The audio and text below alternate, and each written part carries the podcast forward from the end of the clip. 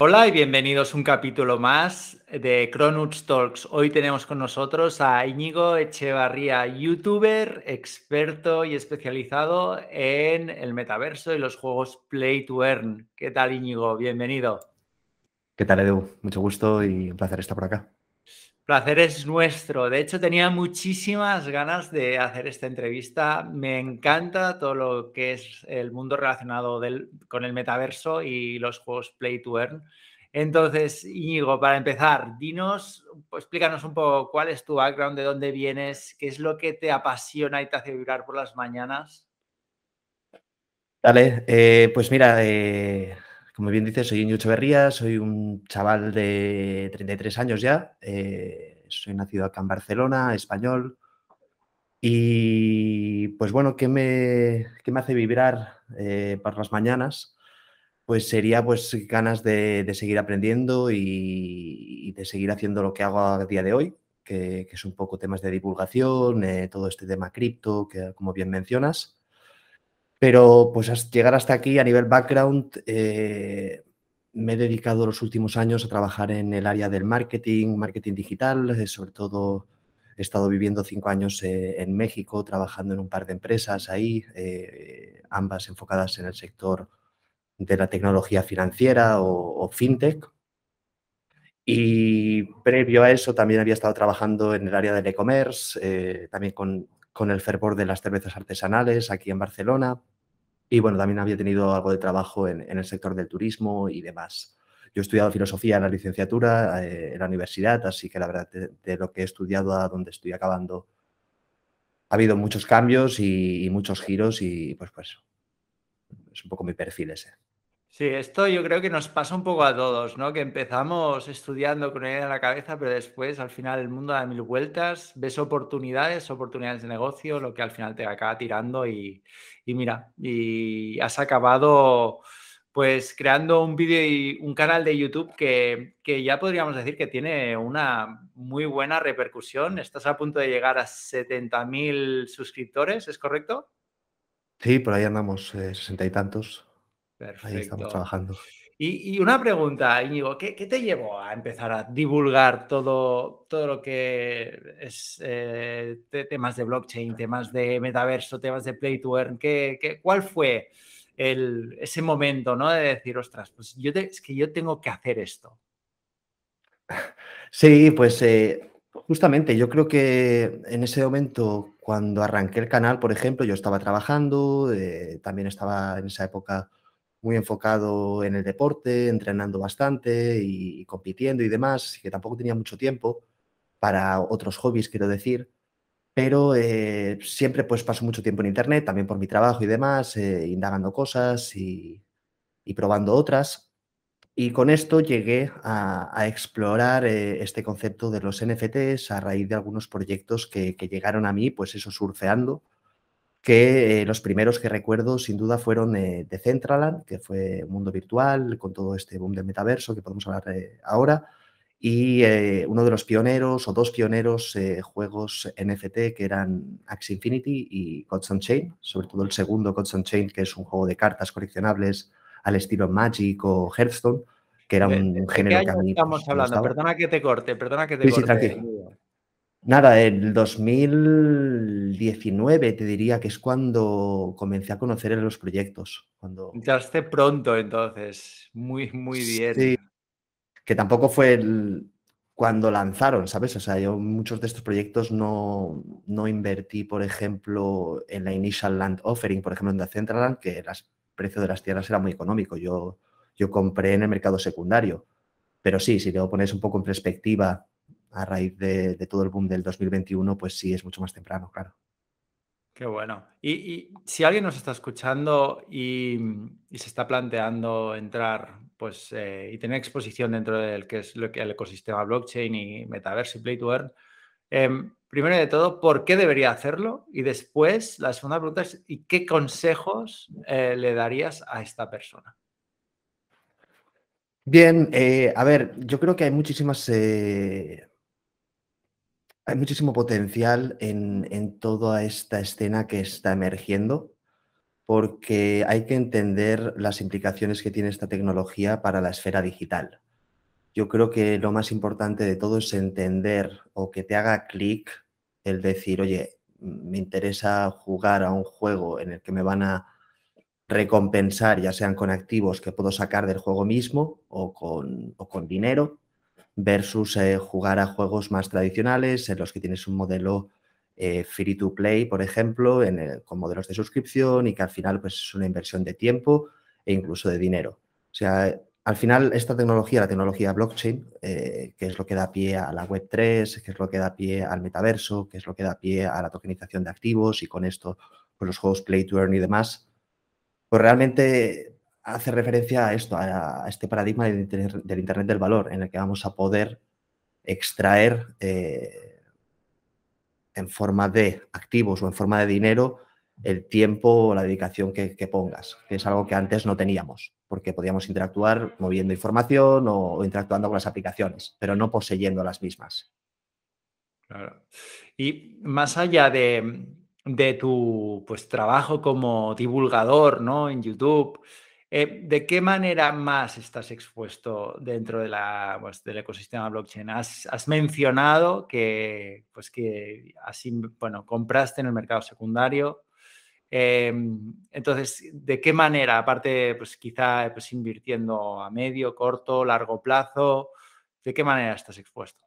Pues mira, justo, eh, la verdad es que yo empecé la parte de divulgación eh, porque toda esta escena, toda esta industria, pues me tenía muy fascinado, eh, le veía mucho potencial. Creo que no había mucha gente cubriendo los temas importantes eh, o las cosas nuevas que iban apareciendo. Y en estos proyectos desde el principio, pues había metido dinero, había invertido y siento que era como consecuencia que continuara tanto divulgando como implicándome. Entonces, YouTube fue solo el primer paso. Eh, a raíz de esto también lancé una página web, eh, tokensgratis.com, que fuera un poco de la mano, pero con contenido más escrito. También eh, arranqué un programa de becas, porque, por ejemplo, en Axie Infinity, que es uno de los juegos pues, pioneros y, que mejor ha funcionado a lo largo del tiempo, pues tuvo un año espectacular en el que mucha gente quería empezar a jugar, incluso pues aquellos usuarios que no tenían recursos para comprar sus primeros Axis, podían optar a estos juegos eh, si yo se los prestaban, eh, estos NFTs. Entonces así yo tenía una red de, becados y con esto pues tenía también un, ingreso mensual que, era atractivo además en esa época. Entonces también me dedico a, gerentar estos temas y, y así, y ando en algunos proyectos eh, ahora mismo que tampoco puedo hablar mucho, pero al final es todo relacionado con el tema de la divulgación eh, principalmente. Eh, también, por ejemplo, en, hablando del metaverso y los mundos virtuales, eh, lo primero que mencioné es que la primera plataforma mundo que conocí fue de Centraland. Después de este conocí otros más como Sandbox, como Somnium Space, CryptoVoxels, otros más nuevos. Y en muchos de estos también he invertido, pues sobre todo comprando terrenos virtuales, porque siento que suelen ser los activos con un suministro más, acotado, más pequeño y con una, mayor utilidad. ¿no? Ah, no soy tanto un inversionista a nivel de trading o a nivel de comprar criptomonedas y, especular, que también, pero más por el tema fundamental de tal vez Bitcoin, Ethereum, porque lo utilizo.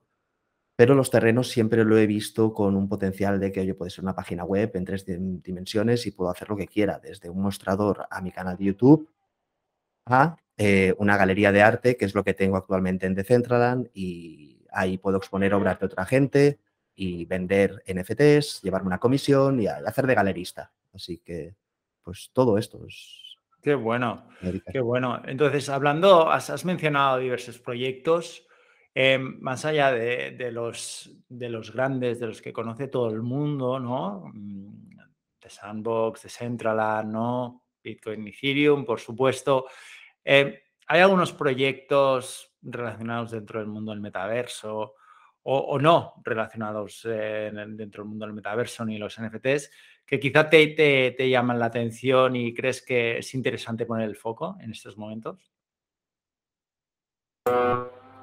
Sí, pues, eh, ¿cómo lo escuchas ahora esto? Ahora no se oye. Ah, vale, vale.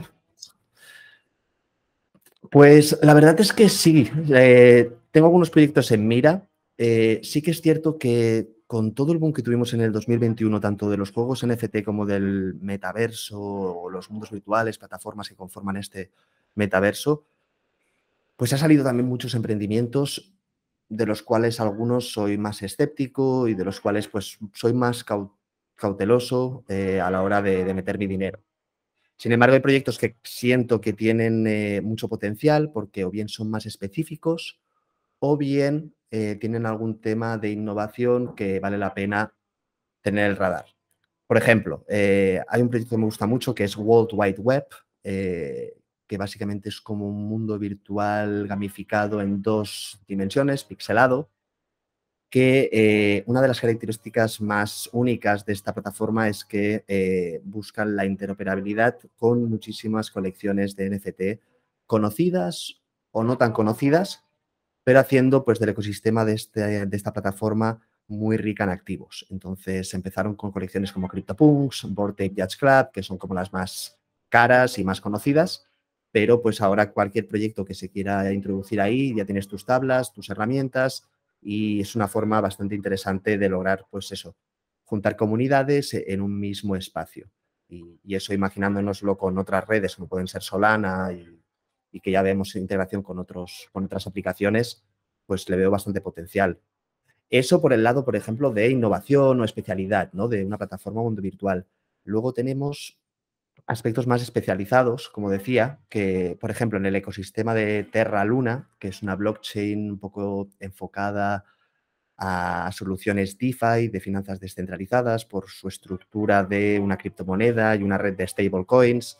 Es un tanto más complejo, pero aquí hay un emprendimiento, por ejemplo, que se llama Terra World, que eh, como lo venden o como lo, están visionando, es que quiere ser eh, como un LinkedIn del metaverso.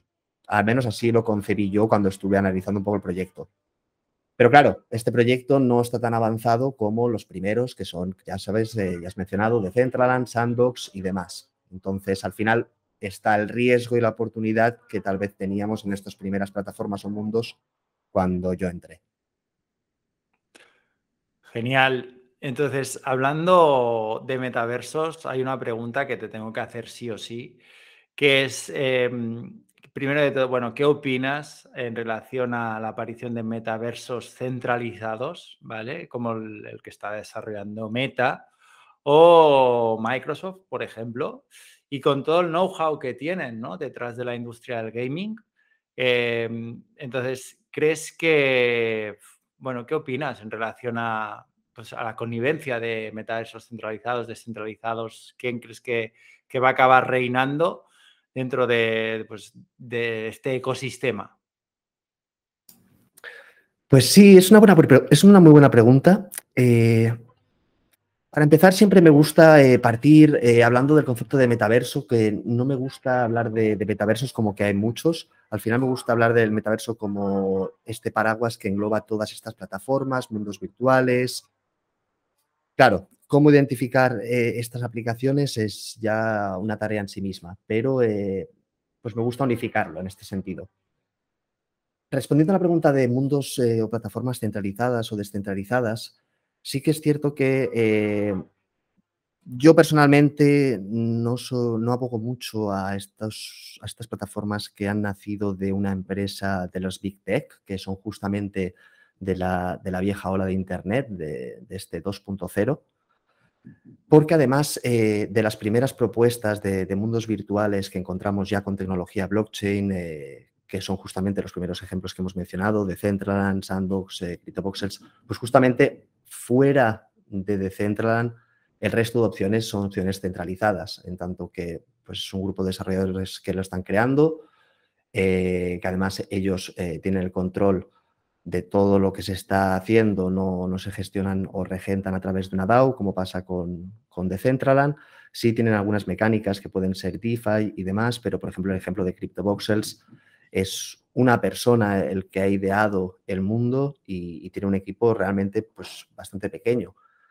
Eso no quita que eh, tenga algunos elementos eh, pues que están utilizando una red pública descentralizada, que es Ethereum, que los activos los puedes extraer al 100% de ahí y que en el core, a nivel usuario, tú tienes esta propiedad sobre, sobre esa plataforma. Tal vez no poder de voto, tal vez no decisión sobre su porvenir, pero sí tienes copropiedad del mismo. En las propuestas de, Meta, sobre todo, por ejemplo, lo, que ha analizado de momento, lo que han ido desarrollando, pues no han dejado mucho entrever todos estos aspectos, por ejemplo, de mecánicas play to earn, de mecánicas en las que tú puedas apalancar activos, pues ya sea para proveer liquidez o para poder tomar decisiones sobre hacia dónde va una cosa o hacia dónde va la otra.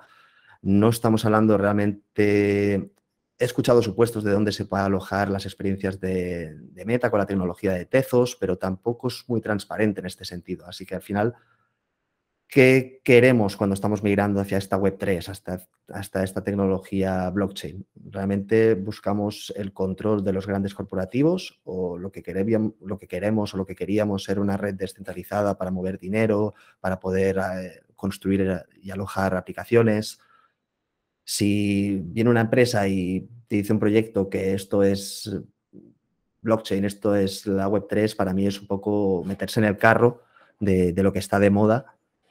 Pero veamos, veamos, al final eh, ellos tienen capital, eh, no necesitan esa parte. Sin embargo, la comunidad, que es un factor muy importante para, para toda esta corriente de la Web3, va a ser determinante hacia si una plataforma tiene éxito o no, porque creo que también hablaremos sobre pues eso, eh, cuánta gente hay en Decentraland, cuánta gente hay en este, en este sitio de mundos, pero pues llevar a la gente de Facebook a, Meta no va a ser fácil. Exacto, exacto. De hecho, era mi siguiente pregunta, eh, porque realmente miras el número de usuarios que ahora mismo tiene Decentraland o de Sandbox, realmente estamos muy lejos a una, a una adopción masiva de, de, estos metaversos. Y, entonces me gustaría saber mm, para cuándo, para cuándo Íñigo Echevarría eh, pues pronostica que habrá una adopción masiva de estos metaversos, si es que la hay, y, si realmente pues todos los usuarios acabaremos pues eh, utilizando pues mm, gafas de realidad virtual como las Oculus o mm, de cualquier otra marca. Pues sí, yo creo que estamos súper verdes eh, y es evidente por justamente eso, el, tráfico de usuarios, el volumen de usuarios que tienen estas plataformas e incluso los juegos de mayor éxito en el ecosistema cripto, que ya te digo, Axie Infinity eh, ha superado, superó la barrera de los 2,5 o 3 millones de daily active users, que está muy bien, pero comparado con los grandes títulos de Player Battlegrounds o Counter-Strike o Fortnite o los juegos tradicionales, pues es una risa todavía. Entonces, falta mucho por desarrollar, falta, incluso para los juegos estos hemos visto que hay es un modelo que necesita ajustar la economía, necesita tener en cuenta muchos elementos para que sean proyectos sustentables.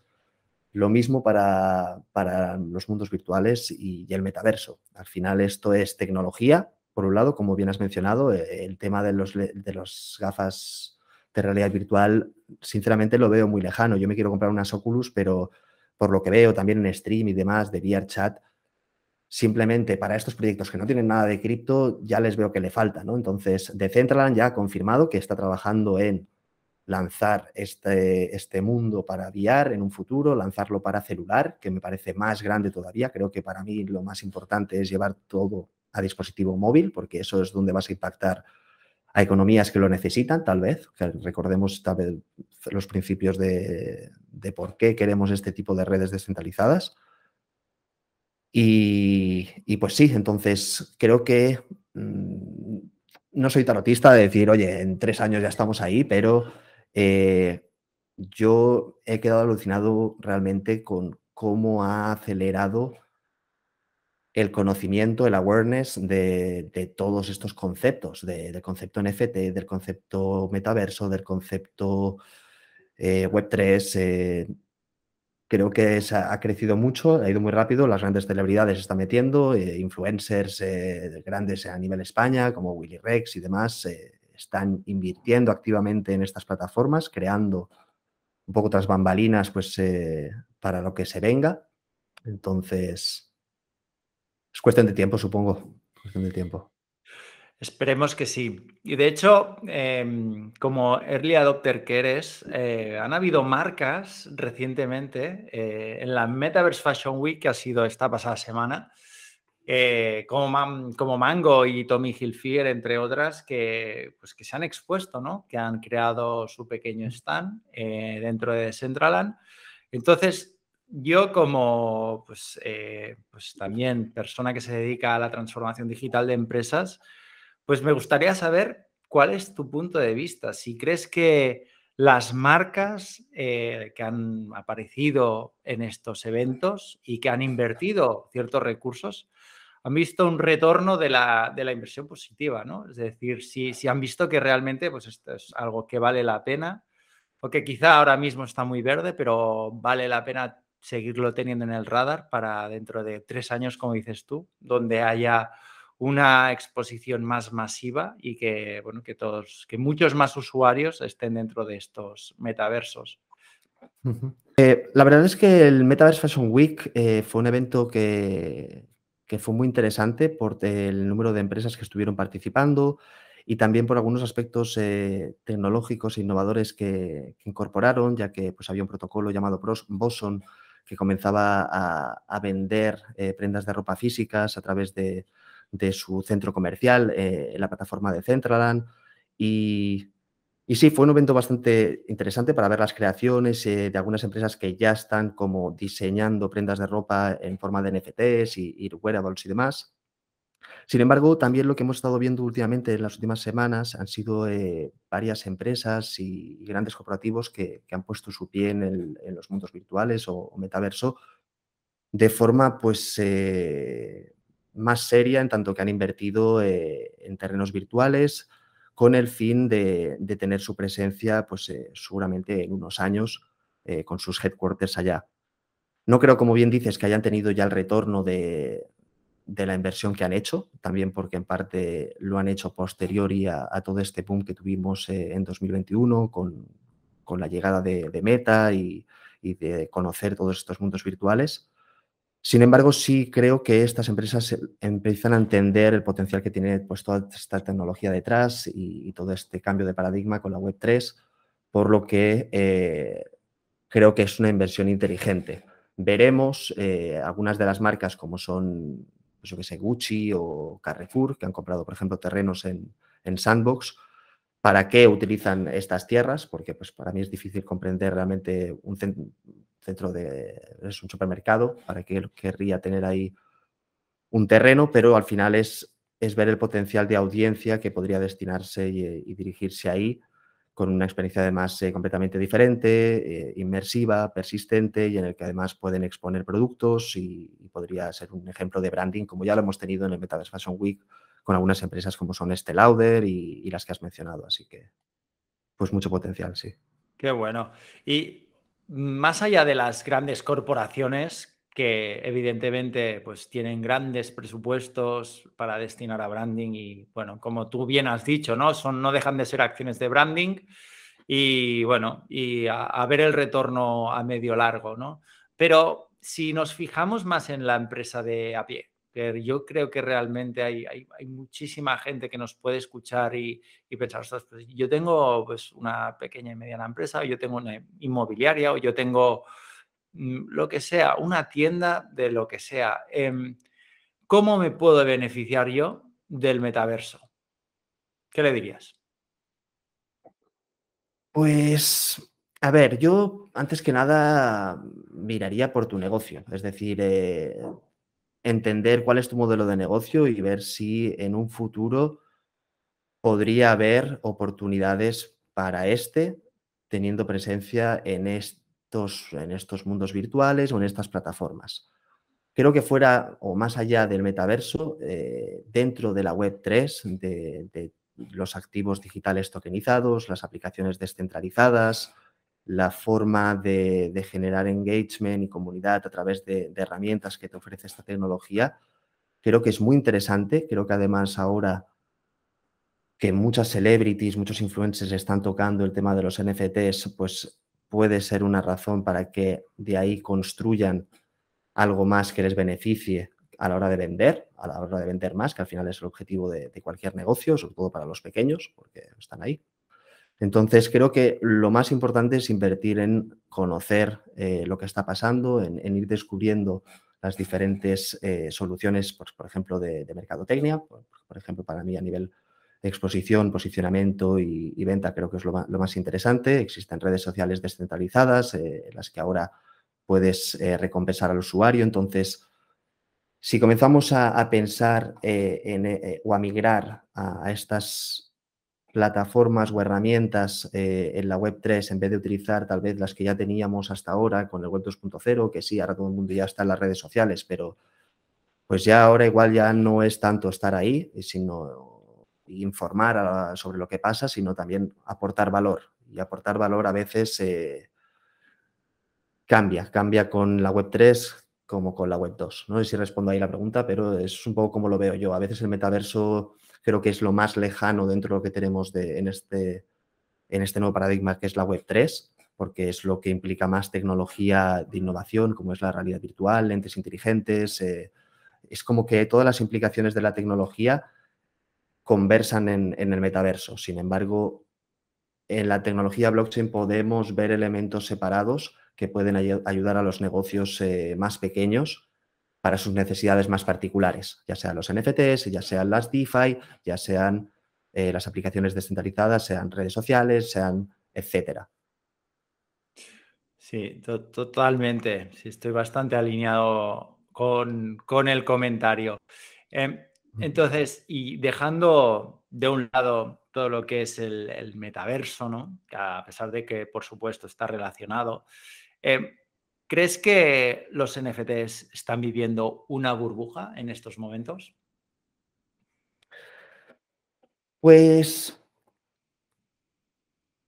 estamos en una fase de descubrimiento de la tecnología y justamente creo que esto pues en, otros sectores ha pasado parecido. Es decir, hemos tenido precios para, para, algunas obras, para algunos NFTs de colecciones pues de las más antiguas que ha superado precios desorbitados, eh, de más de 100 mil dólares, más de algunos millones, eh, pues haciendo referencia a los CryptoPunks, a los Board Ape Yacht Scalp, eh, por ejemplo, los monos estos JP, la colección de 10.000 monos. Entonces, incluso en terrenos virtuales, también algunos Axis y demás. El, ejemplo de las colecciones de NFT tipo Portape y CryptoPunks para mí es la que puede hacer más ruido, porque al final son los ejemplos más primitivos de esta tecnología, de la tecnología de los NFTs, de activos digitales no fungibles, tokenizados. Eh, porque al final estas colecciones eh, no tienen una utilidad a priori, sobre todo con CryptoPunks. Por Dave Club tenemos el concepto innovador de membresía, en tanto que tú tienes uno de estos NFTs y ahora ya automáticamente formas parte de este club de, monos que además han levantado mucho dinero a base de eh, ventas de mercado secundario porque hay unas royalties. Entonces, ellos tienen pues un, potencial de, hacer cosas, de tener utilidades, eh, exclusividades, porque además el tipo de miembro que forma parte de, de este club, pues ahora ya son celebrities y demás.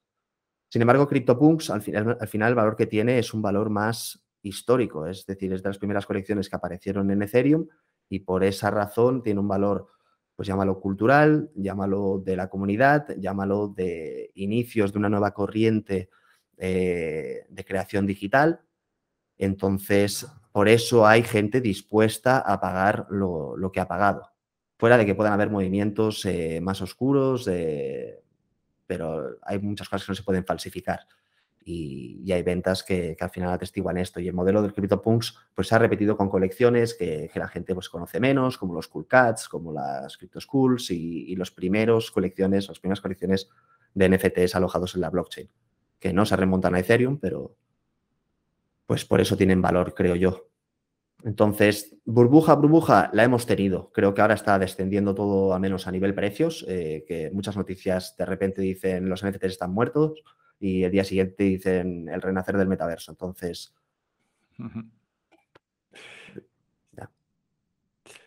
Genial. Em, entonces, Y yo creo que también va bastante en colación a lo que dices, ¿no? Pues, sí, también hemos vivido un poco la, el hype de los NFTs, hemos vivido el hype del metaverso y yo creo que también un poco estamos viviendo el, el hype de, de los play to earn. Eh, entonces, em, tú eres un experto del play to earn, yo no tengo absolutamente ni idea.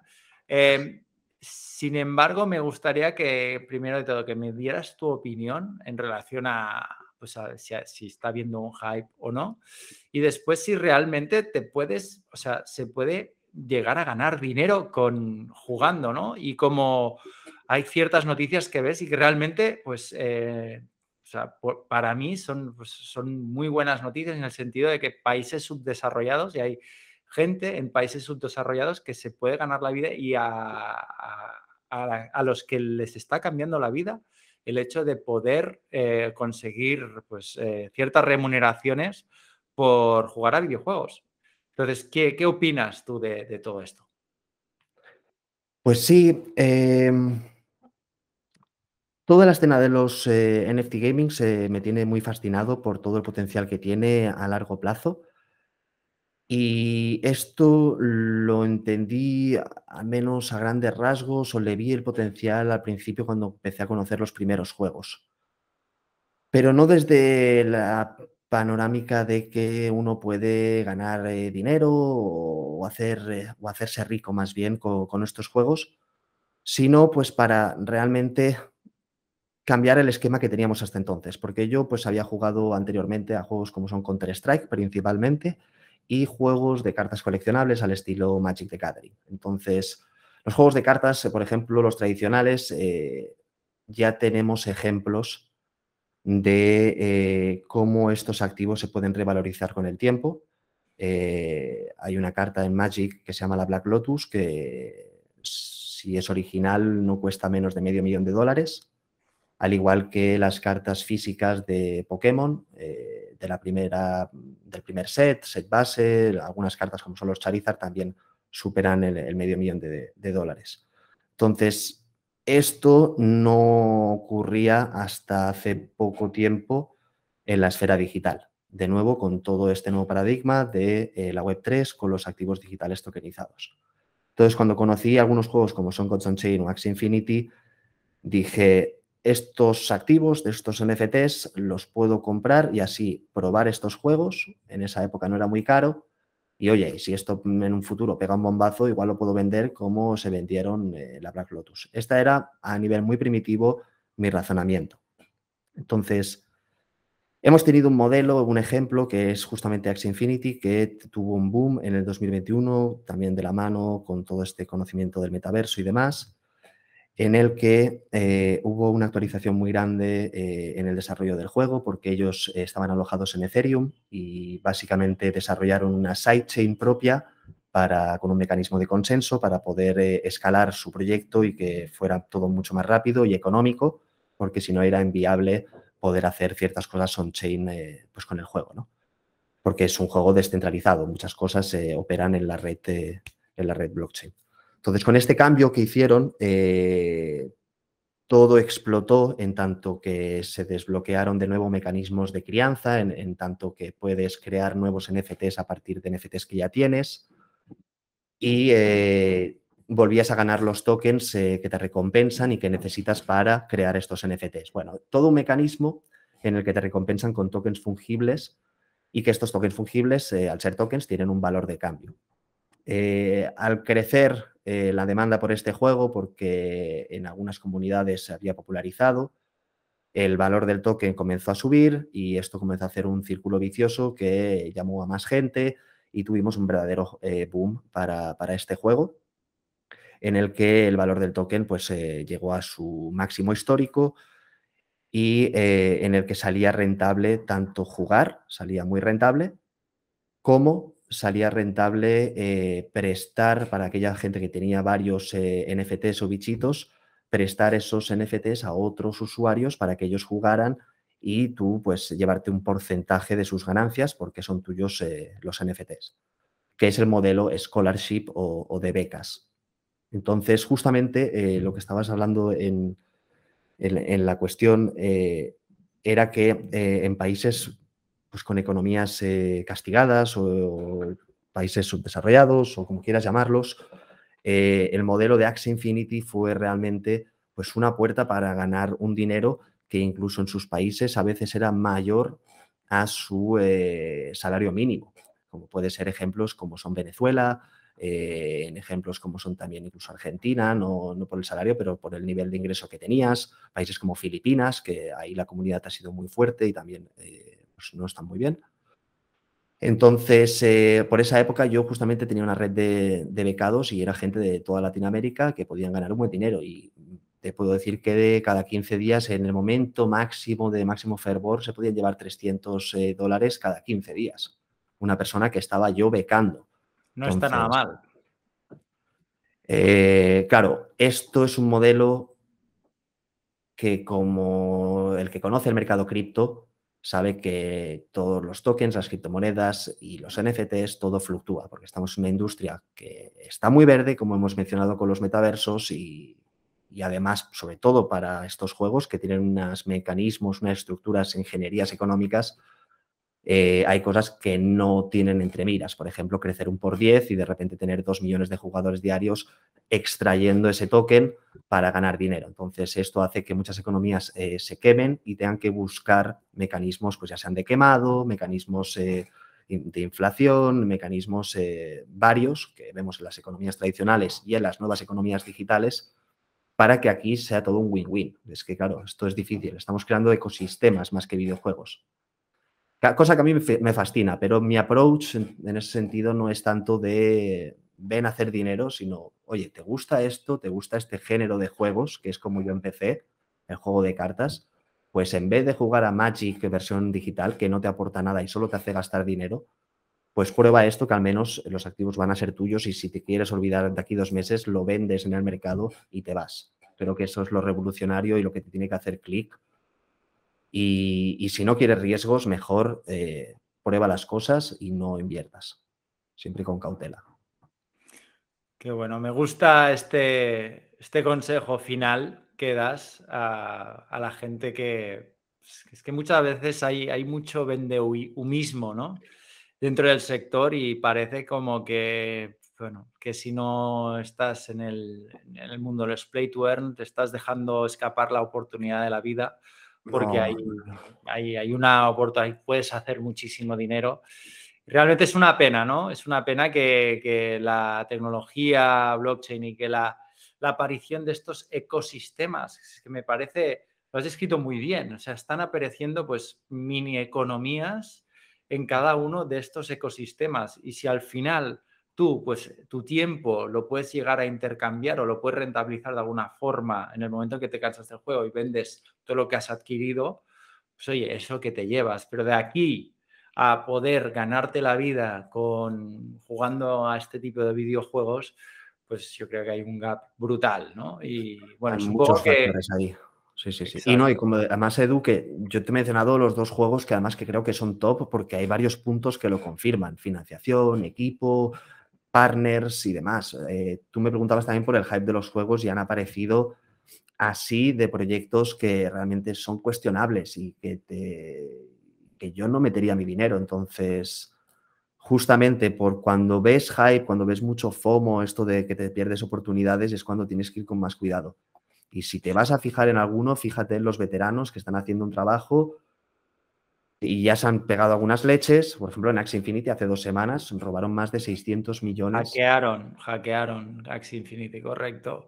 ¿Qué, opinas de esto? Bueno, aquí también hay otro debate, ¿no? Eh, que es que hay tanta inseguridad alrededor de, o, como todo es tan nuevo y la gente pues le falta cierta información, eh, y no hay un regulador. Al final no hay nadie al que tú puedas asistir y acudir para que te, te, ayude, ¿no? Todo es muy autodidacta. Todos los que estamos un poco involucrados en el mundillo nos hemos tenido que, pues, que formar por, por nuestra cuenta y al final las hostias nos las, nos las hemos pegado. El tema es, yo creo, es minimizar la hostia, ¿no? Porque está claro, hay una cosa que está claro, que es que te la vas a pegar El tema es que, que no te salga muy caro, ¿no? Es poder minimizar el riesgo y a partir de aquí ir aprendiendo y ir escalando. Pues sí, sí, yo la verdad es que toquemos madera, tampoco he tenido eh, nunca uno de estos grandes problemones eh, en la Web3, pero pues sí, como bien dices, es un lugar en donde hay muchos riesgos y además donde se mueve valor, se mueven los malos actores. Es tecnología además que le falta no solo el tema de la regulación, que totalmente, pero también le falta una parte muy grande de, UX UI a nivel de tratar de evitar estos problemas, de simplemente enviar eh, dinero a una dirección porque te has equivocado. Eh, ya estoy, leyendo sobre factores de doble autenticación eh, on-chain y, cosas así. Entonces, creo que lo mejor, la mejor inversión, y eso sí que no me canso en decirlo, porque dada la complejidad de, la industria esta, es invertir en conocer, en aprender eh, el leer y, si no sabes inglés, pues en, aprender inglés para leer los documentos originales y, demás, porque creo que es la base, creo que es la base. Al final, en proyectos así, que son las soluciones de cara al usuario, no es todo ideal. Al final, eh, Axie Infinity, por ejemplo, ya no es Ethereum. Ethereum es el constructo, es la infraestructura, la red pública, en el que pues todo es ideal, aunque realmente no lo es, porque es muy caro y lo que quieras, pero ya Axie Infinity es un proyecto centralizado en el que los desarrolladores están comandando esto y pueden tener muy buenas intenciones, pero al final nadie es perfecto tampoco y, si en Axie Infinity es centralizado, imagínate con, los proyectos Click y demás, así que mucho ojo, no todo es descentralizado, no todo es bonito y, hay que entender a veces la parte de detrás, que no es fácil y no es lo más entretenido leerse white papers de proyectos. Exacto.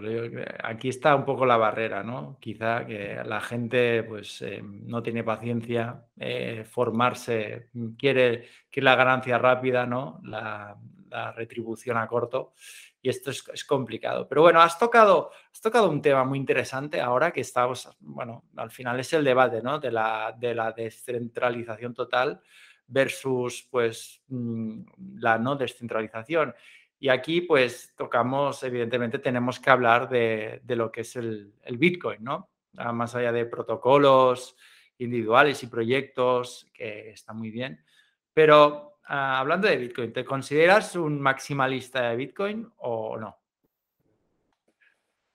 No me consideraría maximalista de Bitcoin porque al final Mm, yo estoy todo el día operando en Ethereum, entonces eh, amo Ethereum y amo eh, el continuar eh, de Bitcoin, pero yo holdeo Bitcoin y yo creo en Bitcoin. Es decir, Bitcoin tanto como criptomoneda como red, que al final pues es uno, tiene una función muy específica, que es la de ser una red de pagos de persona a persona que eh, realmente es una solución revolucionaria para muchísimas situaciones eh, del mundo real, en tanto que, como mencionábamos, personas de nacionalidades con economías eh, quebrantadas, como son Venezuela, tener una reserva de valor como puede ser Bitcoin, pues es una manera de, de ahorrar dinero que no tienen viviendo en Venezuela.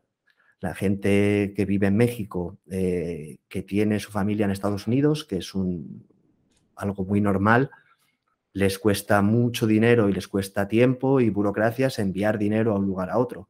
Con Bitcoin esas fricciones eh, no las tienes.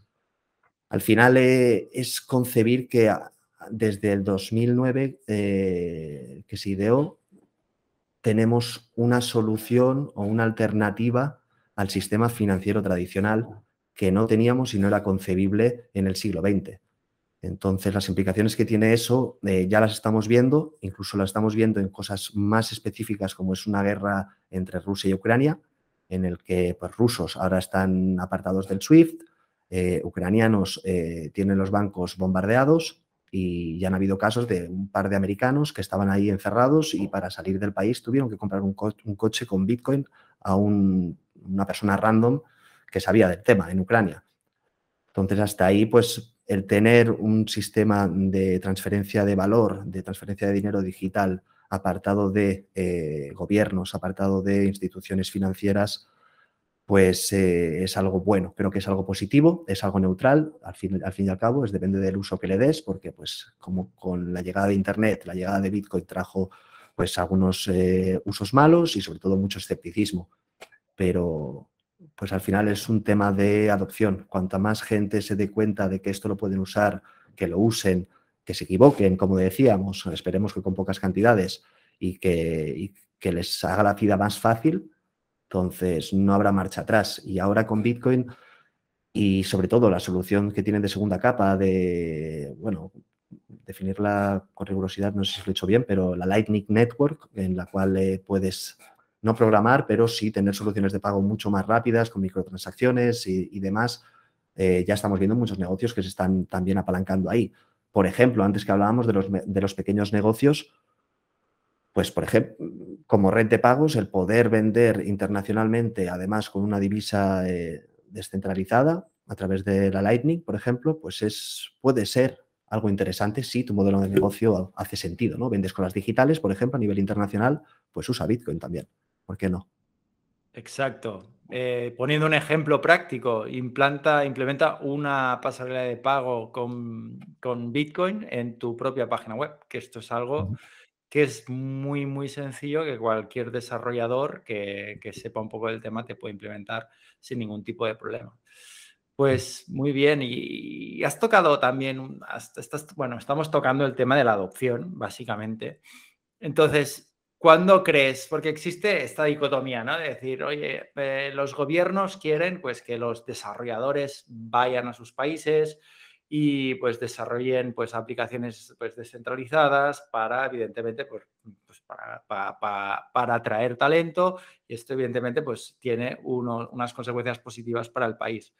Pero por otro lado, ¿no? Eh, les hablas a estos países desarrollados de adopción y pues directamente pues se ríen en tu cara, ¿no? Entonces, em, ¿cómo, ¿cómo, lo ves esto? ¿Que, ¿Cuándo crees que realmente los países desarrollados eh, pues tendrán que afrontar que esto es una esto es un camino que no tiene retorno y que, y que más vale pues habilitar el camino que no ponerle palos a las ruedas? Sí, pues la verdad es que es una pregunta de, complicada. Eh, a menos eh, también yo soy una persona bastante apolítica en general. Eh, no es que confíe mucho en los gobiernos. la cuestión es que al final, pues depende un poco de, de, uno, si la gente que está en el poder ve la oportunidad y pues basándonos en España, creo que la gente que normalmente suele estar a cargo del gobierno, pues no es gente muy preparada que digamos, a menos a lo que veo yo a priori, entonces no veo el potencial de que vayan a, quererse meter por ahí. Pero también al final va a ser un tema de eh, ventaja competitiva, es decir, cuando hayan países en el que tener pues un modelo, por ejemplo, fiscal cripto-friendly, que tenga eh, herramientas, eh, por ejemplo, de gestión o de votación, por ejemplo, para sus democracias, que esté basada en tecnología blockchain, que, asegure la transparencia y, la rigurosidad de, las elecciones, por ejemplo. Pues creo que países vecinos poco a poco irán implementando pues, esas horas que funcionen bien, como pasa en el mundo particular, pero si es que al final es un tema de esferas. Eh, el cambio que podemos vivir tú o yo como usuario, pues es que te lo cuente un amigo y probarlo y, decir, vale, pues esto sí. De ahí saltar a una empresa, pues ya sabemos eh, la fricción que crea, las reuniones, el, poder implementar una nueva tecnología. Si ya lo pasas a nivel estatal, a nivel gobierno, pues creo que eh, le queda tiempo. sin embargo, pues es eso. Al final creo que la tecnología cada vez va más rápido y eso lo hemos visto con la historia, con, desde la llegada de los coches a las ciudades cuando antes había caballos, hasta la llegada de las tarjetas de crédito cuando solamente había cash. Lo mismo pasa con Bitcoin. Eh, al final creo que el boom de los NFTs ha sido mucho más radical que, que el que hemos visto con las criptomonedas, que ha sido mucho más gradual y que pues poco a poco estamos viendo, sobre todo, ya te digo, los países eh, donde más se necesita, eh, es donde más sentido hace, por ejemplo, Bitcoin y, las divisas. Ya te digo, por ejemplo, Argentina es, alucinante la comunidad que tienen ahí y, cómo, eh, cómo, están las ciudades ya anunciando muchas plataformas y exchanges que, aquí, por ejemplo, no vemos. También porque en Europa pues gozamos a veces de un sistema pues financiero y de salud y demás, pues mucho más confortable, ¿no? De bienestar. Entonces, Creo que es cuestión de tiempo, lo, mismo de antes, pero con los NFTs, lo que antes ha tardado tres años con las criptomonedas, a, calar un poco los NFTs en seis meses. Eh, poca gente no conoce ya al menos qué es, ¿sabes? Un NFT. O que lo han escuchado al menos, no qué es, pero que hayan escuchado NFT. Mm. Y has mencionado que eh, en el momento en que los gobiernos empiecen a implementar políticas más eh, cripto-friendly, como por ejemplo, pues no que no se tributen tanto los bitcoins o que las ganancias en bitcoins pues eh, se tributen de una forma pues eh, menos agresiva de lo que está pasando actualmente.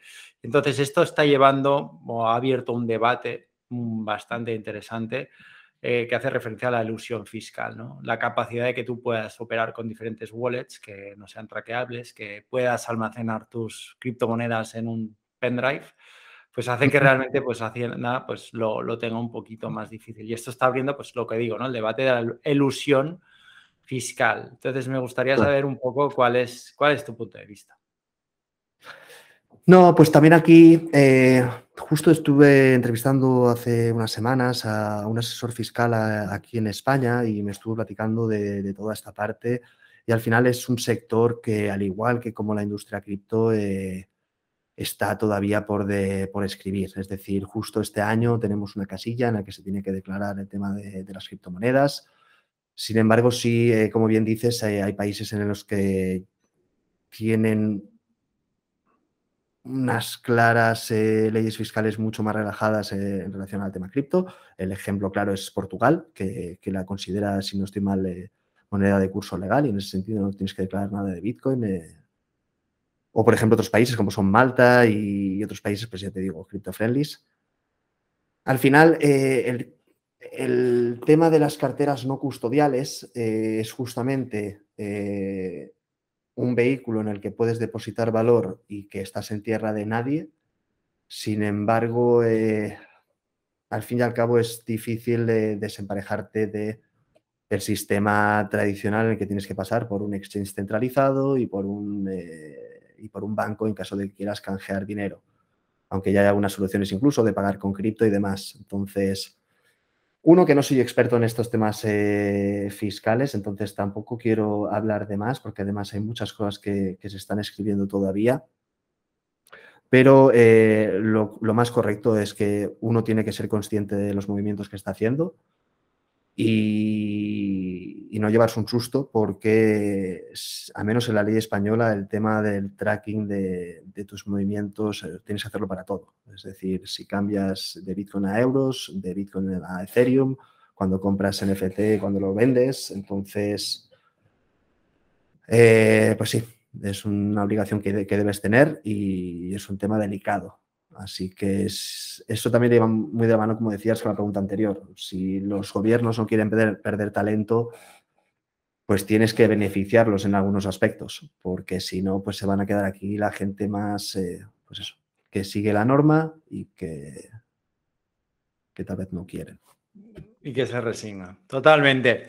Perfecto, Íñigo. Y ya para acabar, has dicho, has estado mencionando a lo largo de la entrevista que lo más importante al final es formarse. Formarse, eh, pues has mencionado aprender inglés, porque si no sabes inglés dentro de este mundo lo tienes complicado. Entonces, me gustaría que me dijeras algunos recursos, ya sean canales de YouTube, canales de Discord, Telegram, pues algún libro, podcast, lo que sea. Eh, ¿Cómo Iñigo Echevarría se mantiene informado y al corriente de toda esta tendencia, de todo este ecosistema? que parece que estás desconectado cuatro o cinco días y ha pasado, ha pasado un mundo. Entonces, ¿cómo, lo haces tú? Pues a ver, para estar al día, la verdad es que podría decir que Crypto Twitter es un gran aporte. Eh, la red social Twitter eh, es por excelencia donde se mueve la, la, mayor comunidad o el mayor valor en relación a toda esta industria. Sí tengo muchas eh, páginas web, blogs más especializados, sobre todo en inglés, por eso te decía, y también porque mucha, comunidad, mucha audiencia que tengo de los juegos, pues le falla un poco el idioma y, siempre digo, menos invierte primero en eso y, luego ves cosas más complejas. Entonces, tengo una buena red de páginas web, pero al final, pues tampoco podría mencionarte algunas particular, como desde DAP Radar hasta blogs, como puede ser NFT Plazas, eh, que es uno de los veteranos, que conozco también a la que la creó y todo, eh, pero bueno. Luego también escucho muchos podcasts, por ejemplo, es un, es un formato que me gusta. Eh, ¿Algún canal especial? La verdad es que del espacio cripto, en español seguro que no.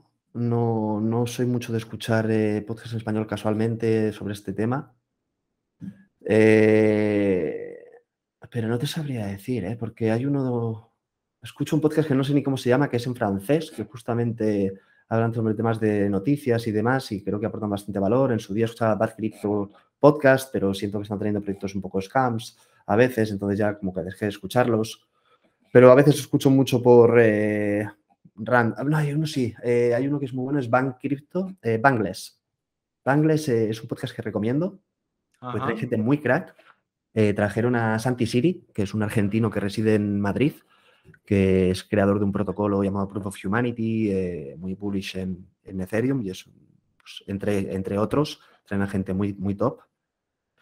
Y ya para acabar, pues eh, sí que me gustaría recomendar un par de libros. me gustaría recomendar las obras de Andreas Antatanopoulos, si no me he equivocado, que siempre la me falla pero pues él para mí es uno de los grandes referentes divulgadores eh, de Bitcoin para entender lo fundamental, basics de ahí, desde sus conferencias a Mastering Bitcoin, creo que son lecturas que no te van a hacer daño.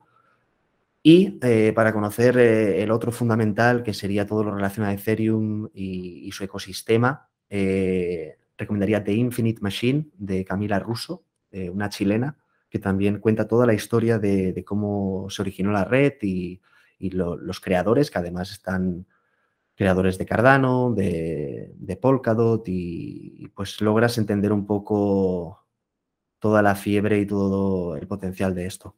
Está muy guapo ese libro, lo recomiendo. Qué bueno. Pues The Ultimate Machine me, lo, me, lo, apunto porque este no, no lo he leído, así que sin duda ya tengo cosas que hacer esta Semana Santa. Perfecto. Y ya, Íñigo, acabamos ya Em, aparte de ser pues un apasionado de, este, esta tecnología y me imagino que le dedicas bastante tiempo pues a tu, al desarrollo del canal de YouTube, aparte de, pues, de tu trabajo, em, dejando estos, estas dos cosas de lado, ¿a qué te dedicas tu tiempo libre? ¿Cómo, cómo te entretienes? Bueno, la verdad es que pues me gusta hacer deporte. Eh, me gusta escuchar música, me gusta viajar, lo que pasa es que como ya te digo, mm, hace una semana o dos que he llegado de México, de estar viviendo por ahí cinco añitos, pues ya quiero estar un poco tranqui estos meses. Entonces, al final es disfrutar el tiempo que, no estoy encima del ordenador, que, es mucho. Así que todo lo que sirva para desconectar. Está de lujo. Perfecto, Íñigo. Pues muchísimas gracias por tu tiempo. Eh, realmente nos has ilustrado con, tu conocimiento relacionado con el mundo del metaverso de los NFTs. Así que estamos en contacto, ha sido un placer. A ti, Edu, muchas gracias. Genial, tío.